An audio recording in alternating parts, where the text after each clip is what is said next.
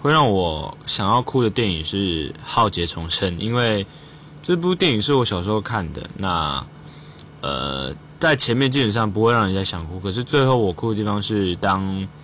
就是主角跟那颗排球 Wilson 就是分别的时候，因为我看那幕会觉得很难过，是因为